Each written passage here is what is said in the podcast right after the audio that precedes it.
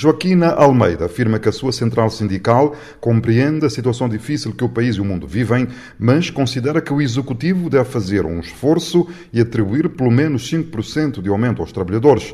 Para a responsável sindical, não é compreensível estar-se apenas a dizer não haver condições objetivas para a atribuição de aumentos, com graves consequências para as famílias, enquanto no seio da classe política não se nota nenhuma solidariedade, neste caso, redução de custos com as respectivas mordomias. Entendemos que 5% é o mínimo, mas atenção, não para apenas um grupo de trabalhadores, tem que ser para todos os trabalhadores da administração pública, porque o setor privado não acompanha quando o governo faz alguma discriminação.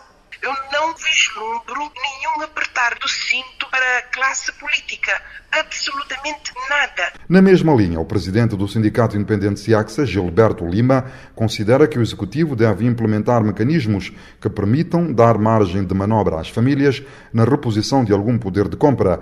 O líder do sindicato, filiado na Confederação dos Sindicatos Livres CCSL, defende um reajuste salarial que o país possa suportar neste momento de crise. Um aumento salarial a nível de, de que suporta o país, mas também que tenha uma escala, portanto, escalonado de, de, dos que ganham menos e dos que ganham mais. Não concordo é que os trabalhadores ficam à deriva em termos salariais, não conseguem comprar aquilo que bem necessitam num momento desse. O governo já disse em várias ocasiões que, devido à situação pandémica, da seca e agora da guerra na Ucrânia, não há condições objetivas de se fazer aumentos salariais. Alguns economistas da praça já deixaram entender não haver grande margem de manobra neste momento, mas Agnelo Sanches entende que o governo tem o dever de reajustar os salários quando a política de preços dos principais bens for alterada. O governo, em função do reajustamento, receberá no médio e longo prazo mais receitas. Portanto, há toda uma cadeia do circuito económico que funcionará na perspectiva de equilíbrio. E isso tem que ser a combinação de políticas